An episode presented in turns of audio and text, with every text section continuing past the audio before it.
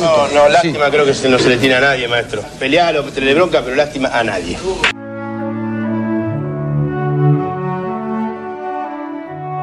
Lástima a nadie, maestro.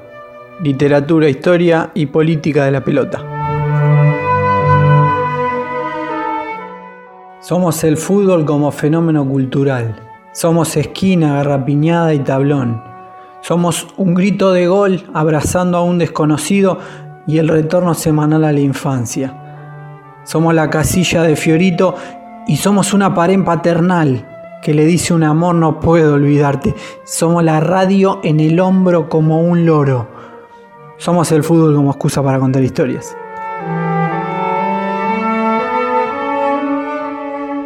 Mientras vemos a Maradona saludando a Estela Carlotto.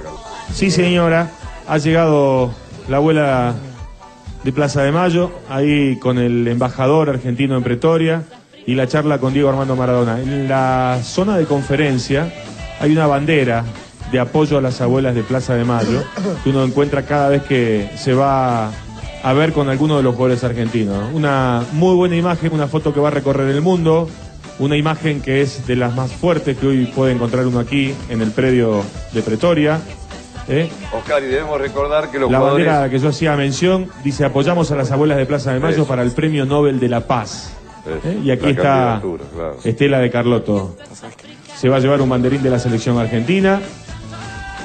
Bueno, Oscar, te tiene, agradecemos tiene un diálogo muy amigable, ¿eh? muy Sí, amigable, sí. muy sonrientes los dos. con mucho cariño. Se nota que están muy cómodos los dos. Qué momento de, de envidia, ¿no? Qué- Poder qué estar ahí. hermosa, qué sí. hermosa imagen, ¿no? Una foto divina. Una, una mujer eh, entrañable, querida, admirable en todo lo que hace, como es en mi opinión y seguro que en la de toda la mesa, Estela de Carlotto, y, y alguien que, que tanto le está dando a la Argentina como es Maradona, que pudo levantarse tantas veces de, de la adversidad. Una imagen realmente histórica, esta, Estela de Carlotto y Diego Armando Maradona. Y el que está atrás, Ignacio Arnaiz, es, es el director de Canal Encuentros que nos ha acompañado alguna vez, alguna mañana nos ha visitado también aquí, ¿no? Y la importancia que tiene esta visita de Carlotto a la selección argentina, que la selección argentina, que Maradona apoye a Estela de Carlotto en este momento, tanto a nivel local como a nivel internacional. A nivel internacional es porque es una de las candidatas a Premio Nobel de la Paz y a nivel local por toda esta discusión, esta polémica que hay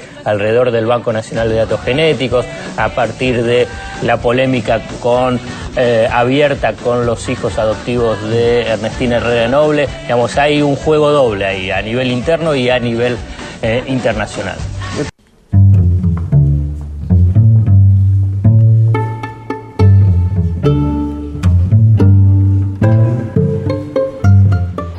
Vamos a ir leyendo algunos textos que fuimos subiendo, algunas cosas que subimos hoy a lastimanademaestros.com, algunas cosas que son tienen un poquito más de tiempo. Y el turno para arrancar estas lecturas lo tiene Luquitas. Muchas gracias, Juancito. Antes de arrancar a leer, no quiero que se me pase que el audio de arranque de Maradona recibiendo a Estela de Carlotto en Pretoria, ese gesto importantísimo para derechos humanos argentinos e internacionales, le cortó el puesto. Porque a Maradona no le echaron por el 4 a 0 en Alemania, sino porque no le abrió la puerta a los dirigentes para que se saquen fotos con Messi, y sí, por ejemplo, a Estela de Carlotto y a Gabriel Omar Batistuta, entre otros futbolistas que permitieron ingresar. Pero la primera vez que escuché su nombre, Diego tenía la boca abierta, fue así la cosa. 21 de junio de 1994, mediodía, primer año de la escuela primaria. Una maestra trata de captar la atención de muchos chiques.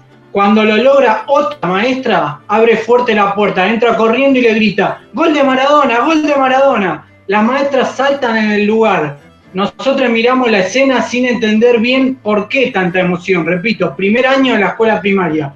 A más de 8.000 kilómetros del sur del conurbano bonaerense, a más de 8.000 kilómetros de Loma de Zamora, en Massachusetts, Víctor Hugo Morales saca su dote de relator del pueblo y dice, una sucesión de toques, no se sabía dónde estaba la pelota, parecía en un flipper, pero toda la maquinita parecía azul. Finalmente Diego Armando Maradona, sin que nadie lo esperara, sacó un remate soberbio al ángulo superior derecho. Aquí los argentinos se miran con asombro y se dicen, pero ¿viste lo que fue eso? ¿Vos te das cuenta? Está vivo, Gardel está vivo. Maradona, acordándose de un griego que solía hablar con humildad, esta vez dijo, de fútbol lo sé todo.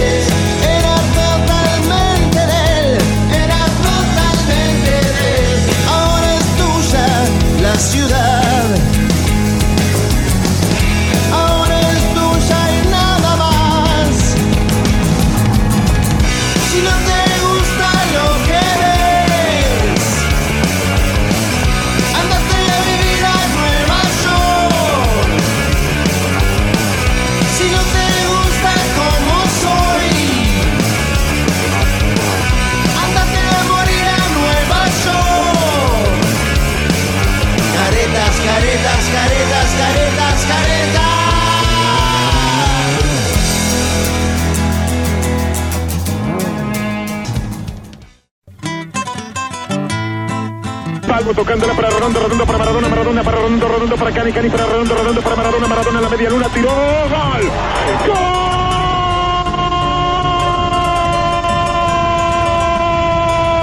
argentino,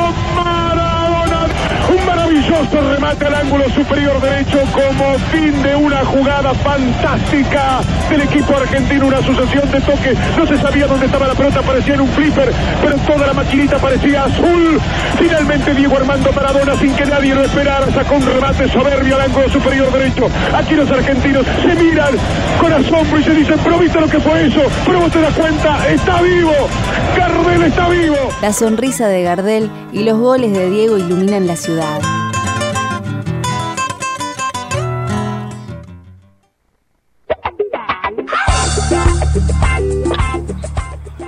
Segundo bloque de Lástima a Nadie, maestro. Y tenemos, mientras hace una procesión hasta mi querido barrio, a la querida Nadia Fink.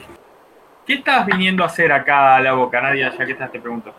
En realidad nos juntamos con unas amigas en la Casa Rosada, ellas llegaron antes, yo estuve ahí medio indecisa, llegué a último momento y bueno, como ya también había partido el cortejo de, del Diego, decidimos ir caminando hasta la boca como para seguir haciendo cosas. Da la sensación de que cuando una se va a dormir, esto va a empezar a ser cierto. Entonces, la idea es, es seguir.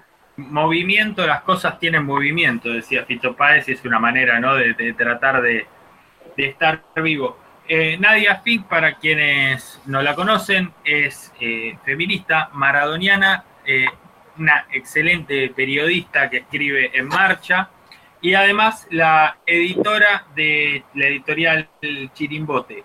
Estuviste ayer en la paternal, estuviste hoy en la Casa Rosada, estás viniendo para la boca donde hay un altar muy bonito en la bombonera. Eh, te quiero leer una frase de tu querido Marcelo Bielsa como disparador para que nos cuentes un poco qué fue lo que viste en estos, eh, en estos ratos. Eh, la frase es, la pérdida de un ídolo golpea tanto a los más excluidos porque son los que más necesitan creer que es posible triunfar. ¿Es así más o menos lo que fuiste viendo en las calles? Sí, creo que, mm, bueno, Bielsa siempre además tiene como, además de una mirada muy humilde y muy salida de siempre de, su persona, eh, él también mide mucho el tema del éxito y del fracaso, son como, como grandes movimientos que él quiere romper o conceptos que él quiere desandar en, en un mundo tan complejo como el, fútbol masculino.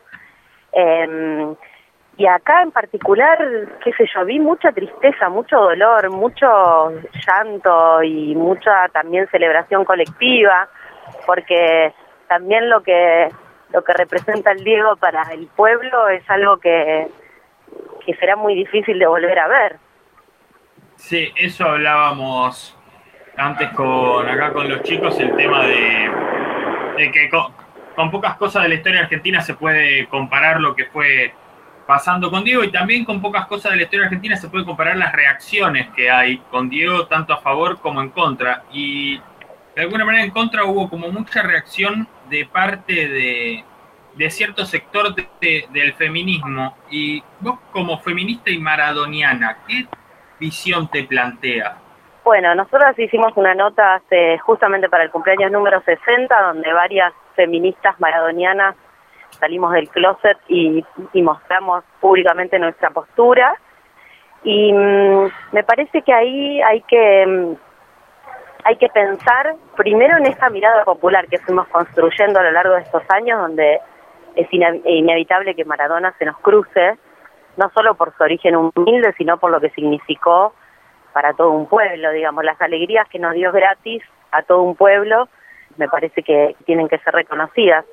Y después desde el feminismo pensar en que parte de lo que criticamos al patriarcado es su rigidez para evaluar y su mirada superior sobre algunos temas.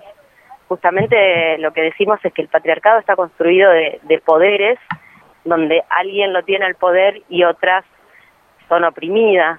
Entonces, eh, me parece que, que no es feminista juzgar desde un lugar donde una puede tener la verdad y otras están diciendo una estupidez o, o no escuchar justamente el latir de un pueblo. Me parece que son las dos cosas que los feminismos tenemos que repensar y que mirar, que no podemos pararnos en, en posturas rígidas porque las personas somos contradictorias y desde ahí construimos, y por otro lado tampoco, creyéndonos feministas populares, no podemos dejar de, oír lo que pasa a la gente. Y una tercera cosa que vi, y que tiene que ver con haber estado ayer en, en la paternal, que me parece que también el, siempre juzgamos que las masculinidades y pedimos nuevas masculinidades más sensibles donde puedan expresar los sentimientos. Y si hay algo que vimos en estos días es hombres llorando públicamente, destrozados, sin temor a mostrar lo que les estaba pasando y me parece que es una muy buena oportunidad para el feminismo para poder interpelar a partir de ese dolor y de esa mani- manifestación pública cómo podemos construir nuevas masculinidades donde esto pueda aflorar en otros sentidos y no solo ante la muerte del Diego. Me parece que es una oportunidad que sería una lástima desperdiciar también para el feminismo. Hola Nadia, Coco Bedriña te habla, ¿cómo te va? Hola, bien. Eh, Nadia, te saco un poquitito de ahí, te quiero preguntar, eh, no para que nos digas tu edad, pero sí para que nos comentes cómo, cómo fue tu llegada a, Maradona, cuándo, en qué momento de tu vida lo conociste y cómo lo empezaste a consumir, digo, no sé a qué, a qué, a qué Maradona habrás conocido vos, si ya retirado, si todavía estaba jugando, dando sus últimos pasos, y cómo fue que lo empezaste a, conocer y a ir conociendo la historia de él. Te agradezco la pregunta porque me, tiraste bastante abajo la edad.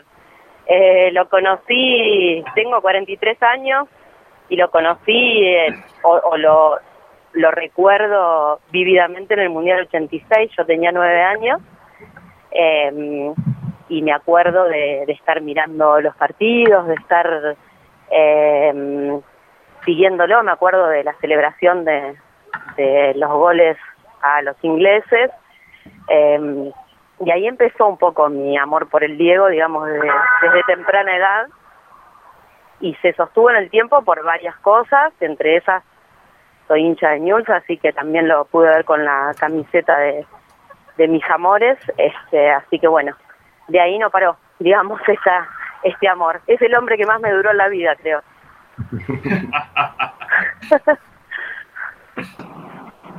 Nadia, buenas tardes, buenas noches. Lucas Jiménez te saluda, ¿cómo andás? Bien, Lucas, te leo siempre, bien.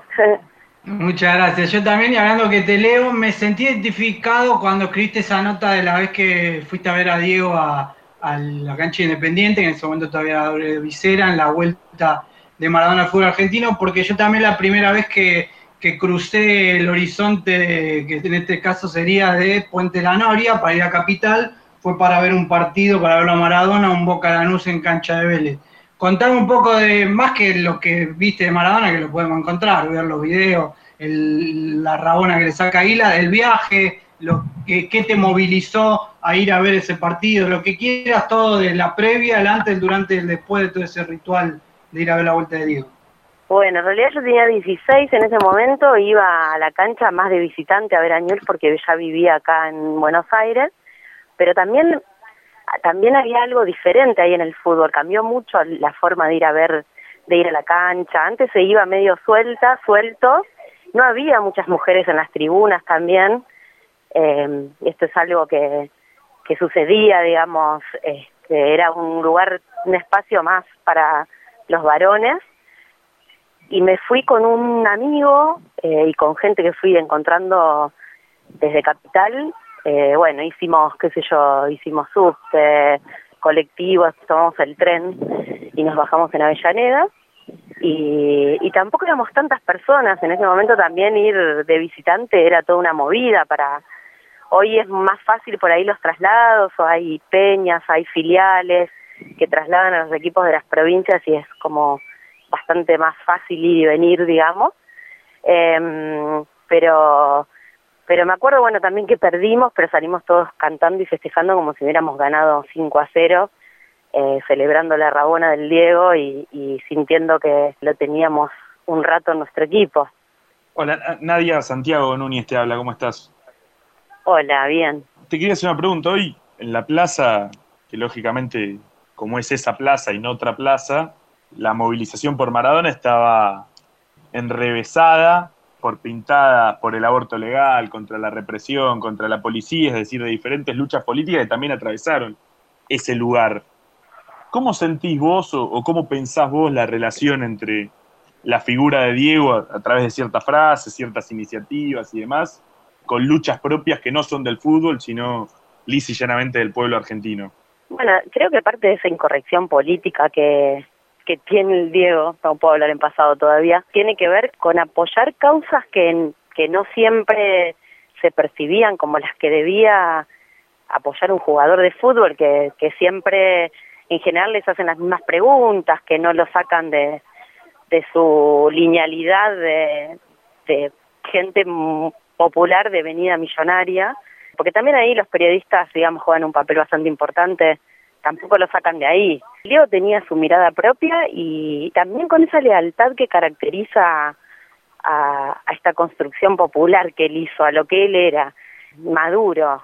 Es, es impresionante la imagen de él revoleando la bandera venezolana. No fue a dar un discurso al lado de Maduro, fue a flamear la bandera. Desde esos lugares se paraba y me parece que, que eso, bueno, de hecho en sus cuentas lo estuvo apoyando hasta el momento donde Maduro le soltó la mano hasta el gobierno argentino y él estuvo ahí, digamos, por esa idea de la lealtad a, la, a, a las amigas, a los amigos que, que consideraba. Y estuvo atravesando millones de causas, desde abuelas, madres, bueno, los jubilados que ha salido el video hace poco, hasta también causas muy pequeñas que desconocemos porque lo hacía de manera mucho más, eh, menos ante las cámaras, digamos, de mucha gente que ha recibido mucho apoyo y mucho cariño y muchas cosas de él. Entonces me parece que, que si bien hubiera deseado mucho más que se velara en un estadio de fútbol, me parece que le hacía más mérito y hubiera sido hasta hasta mejor contenido porque lo va a ver mucha gente del mundo del fútbol y es todo lo que es el mundo del fútbol, además de las familias enteras y las doñas que fueron. Pero me parece que, que sí, todas esas causas estaban condensadas. No las feministas, porque el Diego no era feminista. Las feministas lo queremos, que es distinto. Y en eso también me parece que hay una confusión bastante importante de cómo se plantean esos puntos de vista. Decías recién que hubiera estado bueno velarlo en una cancha de fútbol. ¿Cómo fue estar ayer a la noche en el Diego Armando Maradona? Pues fue impresionante, porque además abrieron las puertas del estadio, entonces se pudo ahí como entrar. Entramos a las tribunas. campo de juego había periodistas y fotógrafas y fotógrafos que estaban transmitiendo en vivo o haciendo fotos para sus crónicas de hoy, digamos. Pero fui a las tribunas y fue muy emocionante, primero porque, bueno, tampoco se, se pisaban canchas de fútbol hace eh, nueve meses, entonces también todo ese, ese ritual para quienes vivimos el fútbol con pasión y con, con ir a la cancha fue algo este, muy fuerte. Y después que tenía que ver con, con su barrio, con el barrio que lo vio nacer, con las pintadas que siempre recorren eh, la paternal cuando se la camina, y las familias, y las pibitas, los pibitos. Ayer le pregunté a un nene de unos siete años, le dije, ¿te puedo hacer una pregunta? ¿Qué, qué es el Diego para vos? Es el que inició toda esta cosa del fútbol, me dijo. Este, y me pareció como una respuesta así muy linda, muy sincera. Y eso, fue muy, muy emotivo estar ahí adentro cantando desde una tribuna como si él estuviera un ratito pisando ese campo de juego. Sí, algo parecido que nos pasó hoy en la plaza también, después de muchísimos, muchísimos meses, poder estar cantando junto con otra gente canciones de cancha. Yo me di cuenta de golpe cuando ya hacía rato y digo, ya hace un montón que no estaba haciendo esto. Sí, bueno, eso, yo también fui con mi hija, que también es hincha de News, y que siempre vamos juntas a la cancha y era muy loco porque si bien era la hinchada de Argentinos Juniors, básicamente la que estaba con los bombos, los platillos, pero escuchar un bombo, un platillo, una canción, que la mayoría eran todas focalizadas en Maradona porque podíamos cantar todas y todo, fue también muy emocionante. Fue volver a compartir esa cosa que nos unía y que hace tanto tiempo que no estaba. La verdad que lamentablemente tuvo que ser así, por este motivo, pero a la vez fue una muy buena forma de hacer un ritual colectivo que ayuda siempre a transitar los duelos, digamos. Sí, una forma de purgar de alguna manera, ¿no? Exorcizarla, diría yo. Ah, está, sí, a, través del, a través del canto, bien tribal. Exactamente, del canto, del sal, del mirarte a los ojos y como leí en un tuit esto de que la sensación de que a todas y a todos se nos había muerto el mismo pariente, ¿no? Eso también es algo como muy fuerte que no se concibe en cualquier persona, digamos, de, de la Argentina y del mundo. Sí, lo otro extraño que sucedió ya para, para ir cerrando y, dejar que termine caminata charlando. Estoy llegando, mira, justo estoy llegando al estadio mientras hablo con ustedes. Ah, bueno, justo este, vas, a poder, vas, a poder, ver donde está cerca de la vía, ahí en Bransen y, la vía, donde está la, entrada a las plateas y a lo que es la, sede de Boca, vas a poder ver que entre muchos amuletos que fueron dejando, eh, eh por ahí venía la pregunta, entre camisetas de Boca, un habano coiba, pósters, hay una gorra de Racing. Y una de las fotos que se viralizó, la que más fuerte se viralizó, fue la de un hincha de River llorando abrazado a un hincha de Boca. Y también se viralizó otra con menos fuerza de una madre con una hija, que interpreté yo con la foto, también dejando algo en el estadio de Newell's. Una madre y una hija de Central dejando algo en el estadio de Newell's con la camiseta de Central eso solamente lo podía generar Diego, ¿no? Sí, absolutamente. Me parece que no hay otra persona que atraviese tanto. De hecho, entre lo que fuimos caminando acá en esta avenida de, Plaza de Mayo a La Boca, en una calle de San Telmo hay una pintada del Diego con la camiseta argentina corriendo, que es una imagen muy conocida, y habían hecho un pequeño santuario y había 10 varones eh, cantando por el Diego, y las camisetas eran muy surtidas, había de Boca, de Banfield, de Racing, de San Lorenzo, de River. Nos llamó la atención, todos tenían una camiseta distinta, estaban todos cantando por el Diego y de hecho se paró en el medio de esa, de esa multitud una señora muy grande, se paró, se quedó un ratito y se puso a llorar. Fue una imagen muy conmovedora que creo que esto, la, que, que se atraviesen tantas generaciones y que se atraviesen estas camisetas y que solo importa el Diego, sobre todo en este momento, porque en otro momento capaz la gente de Central nos chicaneaba un poco con el tema de, por ejemplo, de que haya jugado en Newell's, eh, en las, barras, los cantitos, pero me parece que hoy nos hermanamos todas y todos en esto, en esta pasión única de que, que ya está, que no, no va a estar más. Nadia, te agradecemos mucho esta charla. Ya te molestaremos de nuevo dentro de un par de semanas porque están por sacar con Chirimbote un libro sobre Marcelo Bielsa para niñas. ¿Es así? Así es, exactamente. Empañó todo este esta partida del Diego un poco la alegría que significa ese libro en, en lo personal, pero bueno, ya, ya habrá motivos para seguir celebrando. El libro está por salir, pero ya vamos a charlar en algún otro momento sobre no eh, tu maradonismo, sino sobre tu bielcismo, que probablemente están a la par, ¿no? Sí, pero creo que por la personalidad de Bielsa, el amor que generó, me parece que es distinto. A Bielsa lo quiero de una manera más respetuosa. El Diego era esta cosa de un día prenderle una vela y rezar, y otro día estar reviviendo los goles, y otro día viendo como que era un es un amor más desordenado y más menos como lineal por ahí que el de Bielsa. Me parece que son cosas distintas, pero sí, pero ahí el cariño, la admiración este, pueden pueden ir parecidas. Nadia, te mandamos un abrazo enorme y bueno, espero que disfrutes tu estadía en el, en el hermoso barrio de La Boca. Dale, gracias. Abrazo grande para todos ahí. Pasaba ahí Nadia Pink, periodista feminista maradoniana y además editora de la muy bonita editorial Chirimbote. Y como habíamos anticipado antes, vamos a tratar de cerrar o abrir los bloques con diferentes lecturas. En este caso me toca a mí, corresponde a un texto que salió la semana pasada en lastimanaymaestro.com que se llama El Milagro del 10 y cuenta un poco la aventura de Diego viajando hacia el estadio de la Ferrere y haciendo un último milagro y un fragmento dice lo siguiente. Hacía cuatro meses que Diego había sido suspendido por consumo de efedrina en el Mundial de Estados Unidos. Quizás Diego quiso bajar y juntarse con esa gente que lo había llorado como un hijo, como un hermano o como un padre. Como Obdulio Varela en Río de Janeiro después de ganarle a Brasil, andando por los bares y bebiendo con los brasileños que lloraban por haber perdido la copa, justamente contra él. Diego necesitaba de esa multitud, como esa multitud lo había necesitado a él. Lo que pocos vieron fue el gualicho que Diego dejó en Mañasco y Rodney, la cancha de la Ferrere, ante la mirada de miles de hinchas del AFE y el Virante Brown. Sin siquiera él darse cuenta, el 10 dejó un regalo para la hinchada del AFE y la historia del fútbol argentino. El pibe ese, que había debutado de lateral izquierdo, que esa tarde había hecho la banda con la número 11, no tardaría en sacarle un número a la camiseta y usar la 10. Después de la visita de Maradona a la Ferrere, Garrafa iría perdiendo pelo y velocidad para transformarse en uno de los enganches más icónicos y queridos de la historia del fútbol argentino.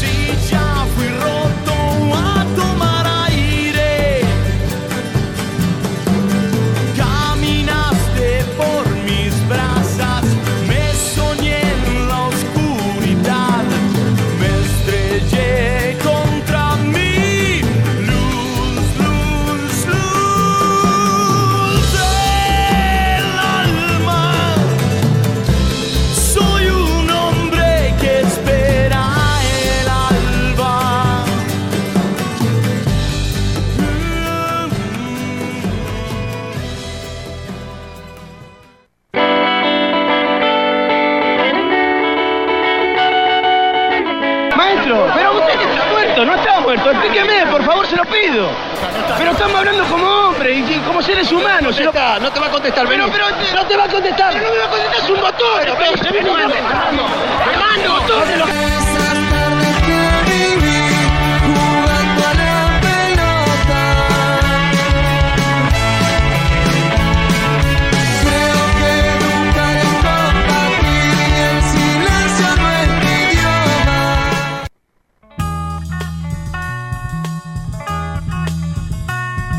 una de las frases que me salió ayer eh, fue justamente esa. Maestro, usted no está muerto.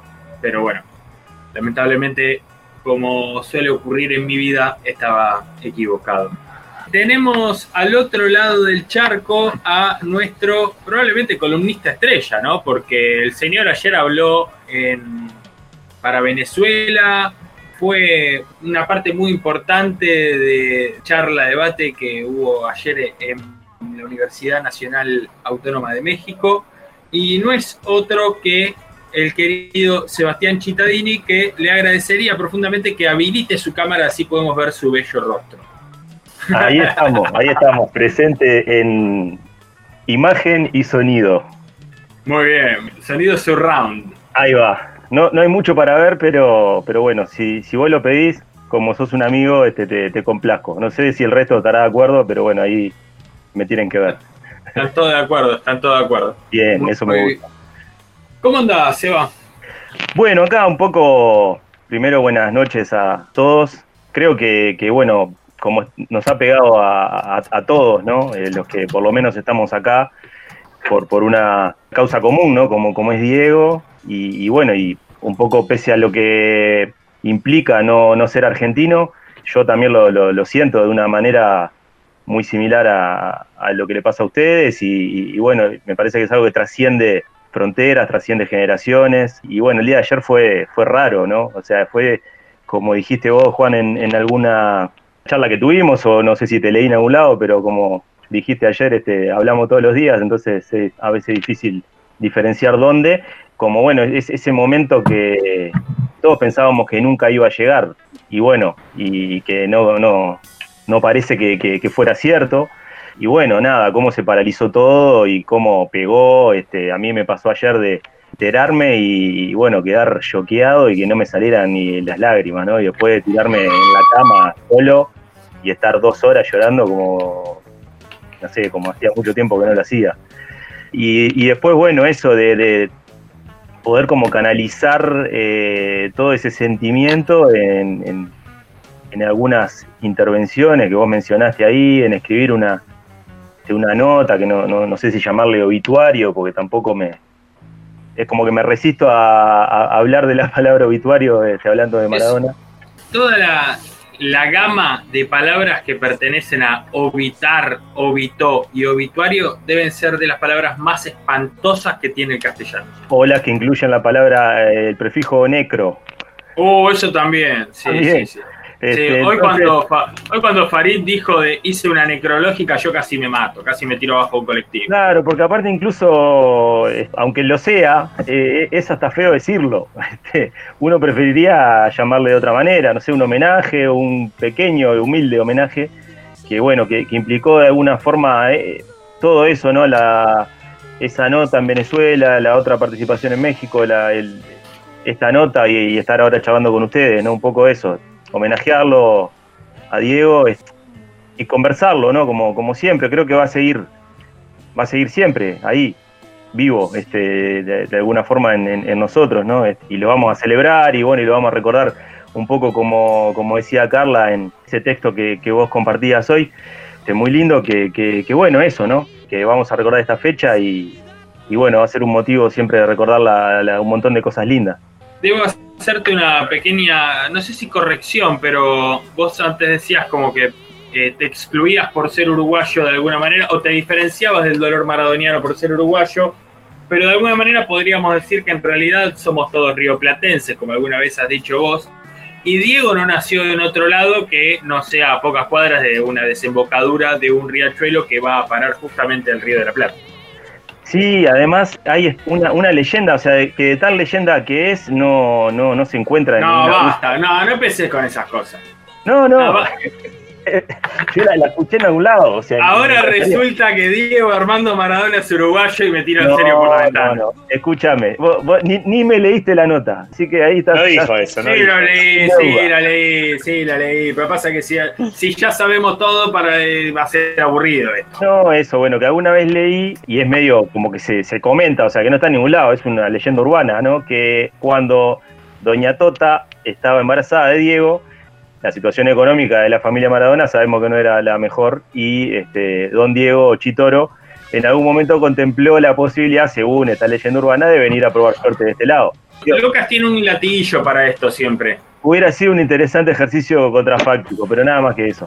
No dije que nació la, Tacuarembó. la, la, men- la menciona, menciona cierta página de internet que se dedica a. Ah, sí, sí, justo no vino Martínez Laki que está laburando en chequeado.com, pero bueno, viste. Anda eh, chequeado. son esas, son esa, esas anécdotas o esas versiones que andás chequeala donde puedas. Ah, sí, a Pero valen, valen. Antes de Google vale- valerían más, pero bueno, Google nos hizo mucho mal y mucho Sí, bien. Arruinó la imaginación. No, yo creo que, que- que incluso, este, aún sabiendo que no tiene ningún asidero en el terreno de la leyenda nomás, es hasta gracioso pensarlo, o sea, bueno, ¿qué hubiera pasado? Porque seguramente eh, un Diego no argentino hubiera sido diferente, eh, claramente, ¿no? Te puedo hacer una pregunta, no de Diego, si su- su- podría haber sido uruguayo. Diego casi juega en Peñarol, lo ahí contás un poco en la nota que escribiste. Quiero que me lo pongas un poco en contexto histórico porque no entiendo si fue después de que ya había jugado su último partido, o sea, si hubiera retirado en Peñarol, porque fue en el 97 y Diego se retiró en octubre del 97. ¿Cuándo fue? Y contame, porque estuvo muy cerca, ¿cómo se dio eso de que casi juega en Peñarol? Eh, eso fue, acá trascendió mucho y, siempre se dijo que estuvo muy cerca de darse.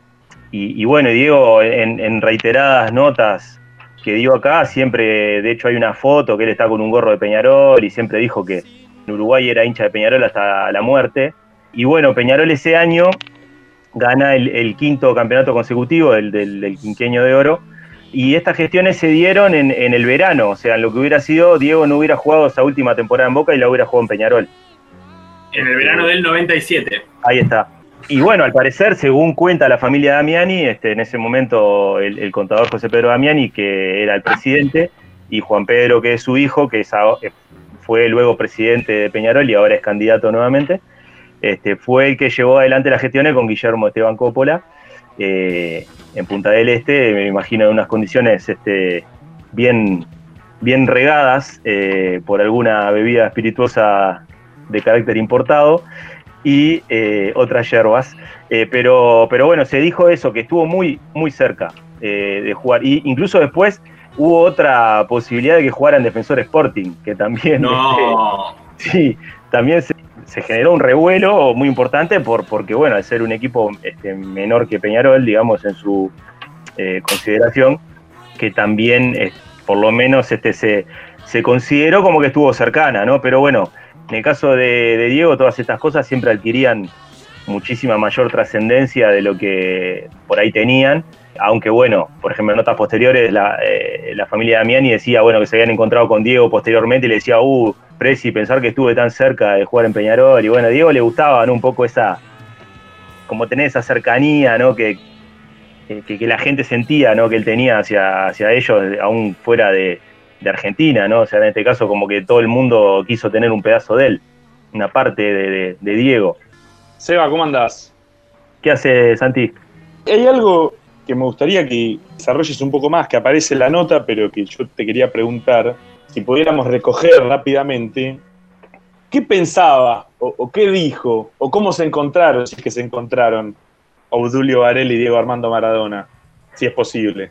Sí, sabés que no, no se encontraron, pero en el año eh, 81, a principios del 81, cuando se juega el, mundialito acá, eh, diciembre del 80 y enero del 81, en ese momento tuvimos acá todas las, las grandes figuras, ¿no? O sea, hay una producción del gráfico en la Rambla de Montevideo con Diego y Karl-Heinz Rummenigge eh, conversando en la, en la Rambla ahí, este, posando para el gráfico, en, en- un lugar de, de- la Rambla muy, muy icónico, eh, hablando, bueno, sus sensaciones, ¿no? Sobre, sobre el, el uno y el otro y sobre el torneo y demás, ¿no? En, en una lógica que uno este, la, la volví a leer esa nota hace poco y, como que todo mucho más pausado, más relajado, ¿no? Incluso la forma en que los propios jugadores percibían el, el- mundo del fútbol.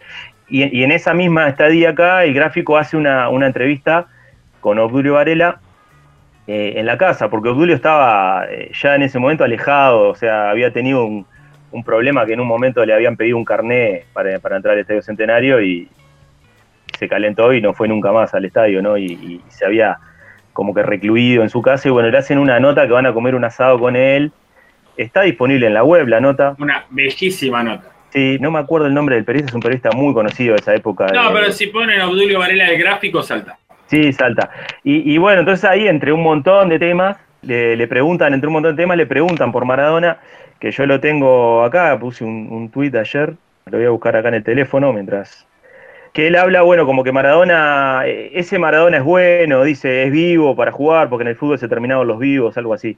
Y, y como que expresa ahí Obdulio que, aunque le dijeron que no había jugado en, en Montevideo todo lo que sabía, y él se pregunta lo que debe ser entonces, ¿no? Eh, porque ya ahí ese Diego que viene al Mundialito era como el que tenía sobre sus hombros el peso de convertirse de hecho en el, en el mejor del mundo, ¿no? Lo que se venía ya. ¿Estamos hablando fines, de lo- fines del 80, principio del 81 o principio del 82? Diciembre 80, enero 81.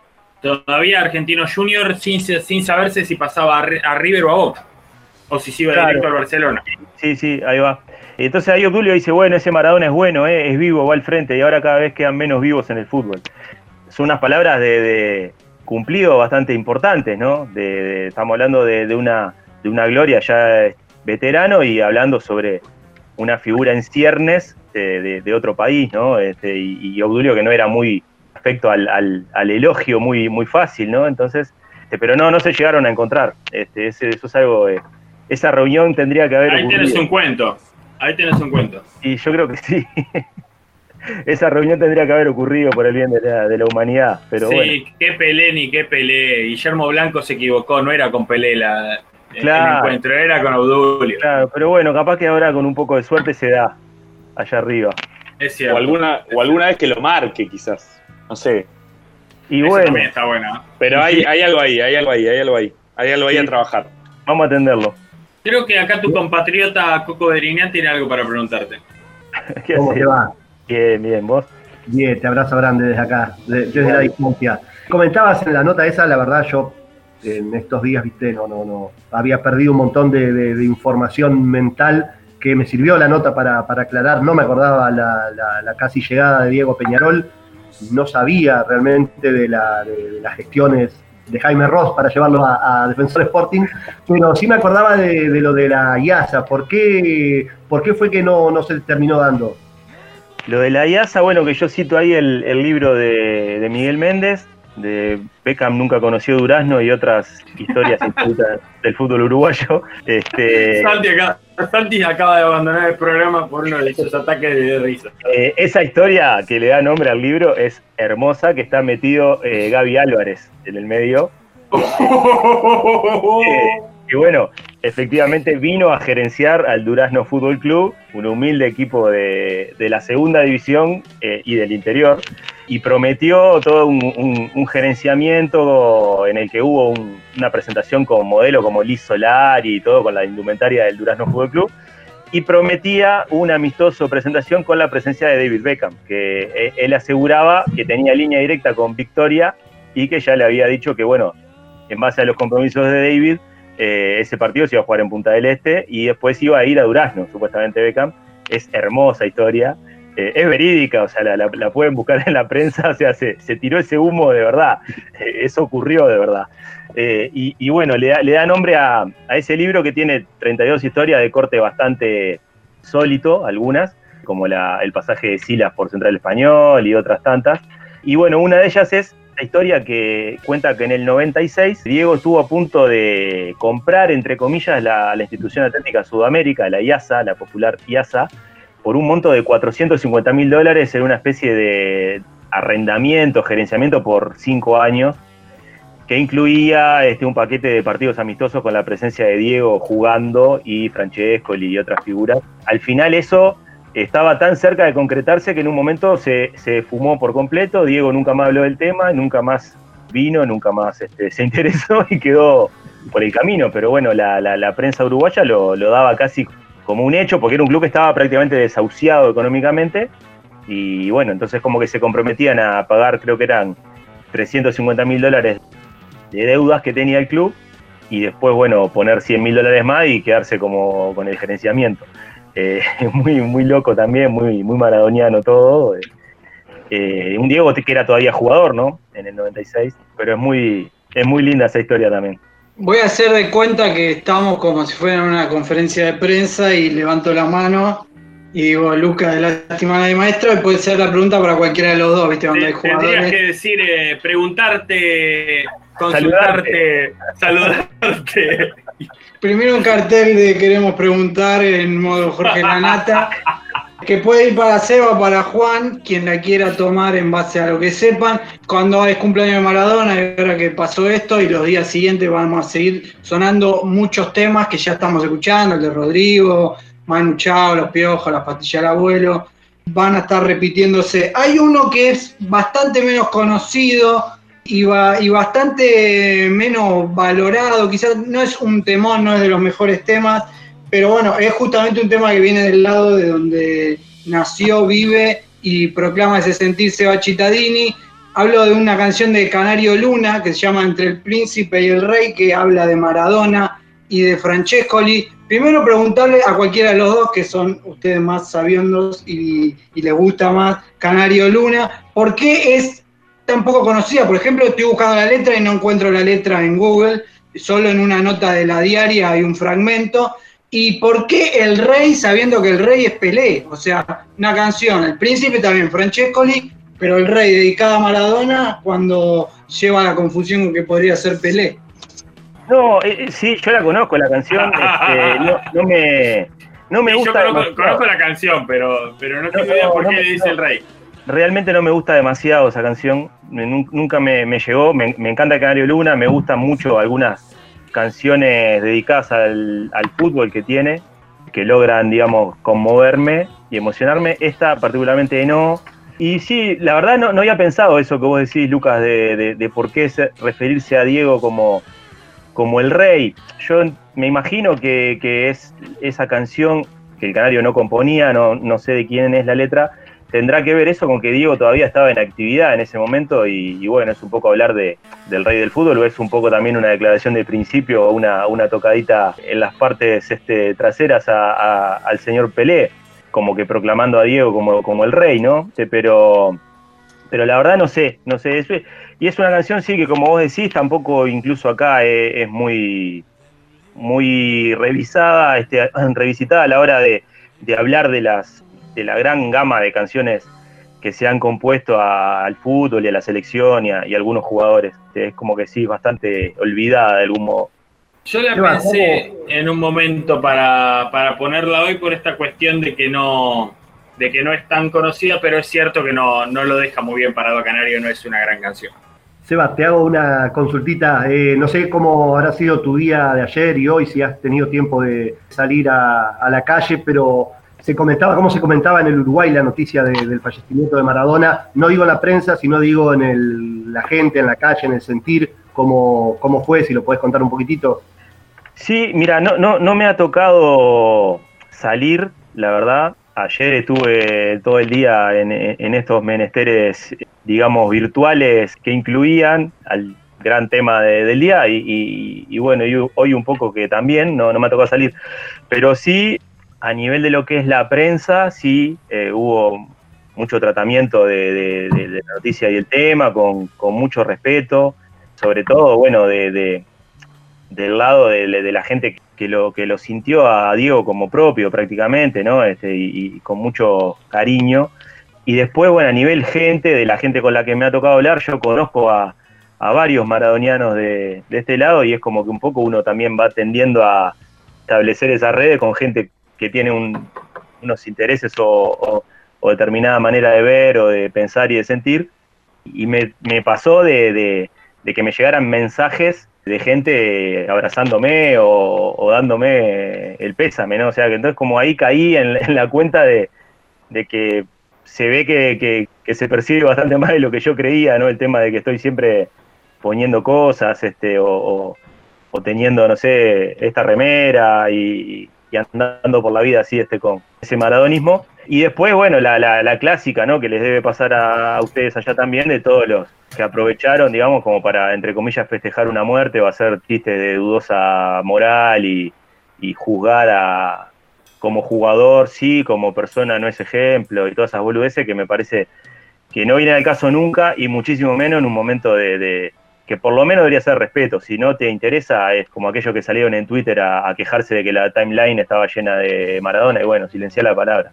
Creo que todos tenemos que buscarnos todos los días tweets y cosas de- que no nos interesen o, no comulgamos. Me parece que lo mínimo es el respeto, pero me parece que sí, o sea, el, el- el Twitter Uruguay, digamos, como termómetro, eh, estuvo explotando, o sea, eh, al nivel de, de lo que puede ser en cualquier otra parte, me parece, ¿no? La prensa y, y bueno, la gente en, en WhatsApp, ¿no? Y todas esas cosas, este, realmente, no sé si es porque un poco a mí me identifican con eso, este, o, o- o conozco mucha gente que tiene un, un interés similar, pero sí, realmente fue un impacto fuertísimo. Seba, en la nota que escribiste hoy, que aprovechamos para recomendar, que se llama Diego Armando Maradona y su ineludible relación con Uruguay, una historia de cercanía, la publicaste en montevideo.com.uy, que no es una onomatopeya, sino la abreviación de Uruguay eh, dentro de las páginas de internet.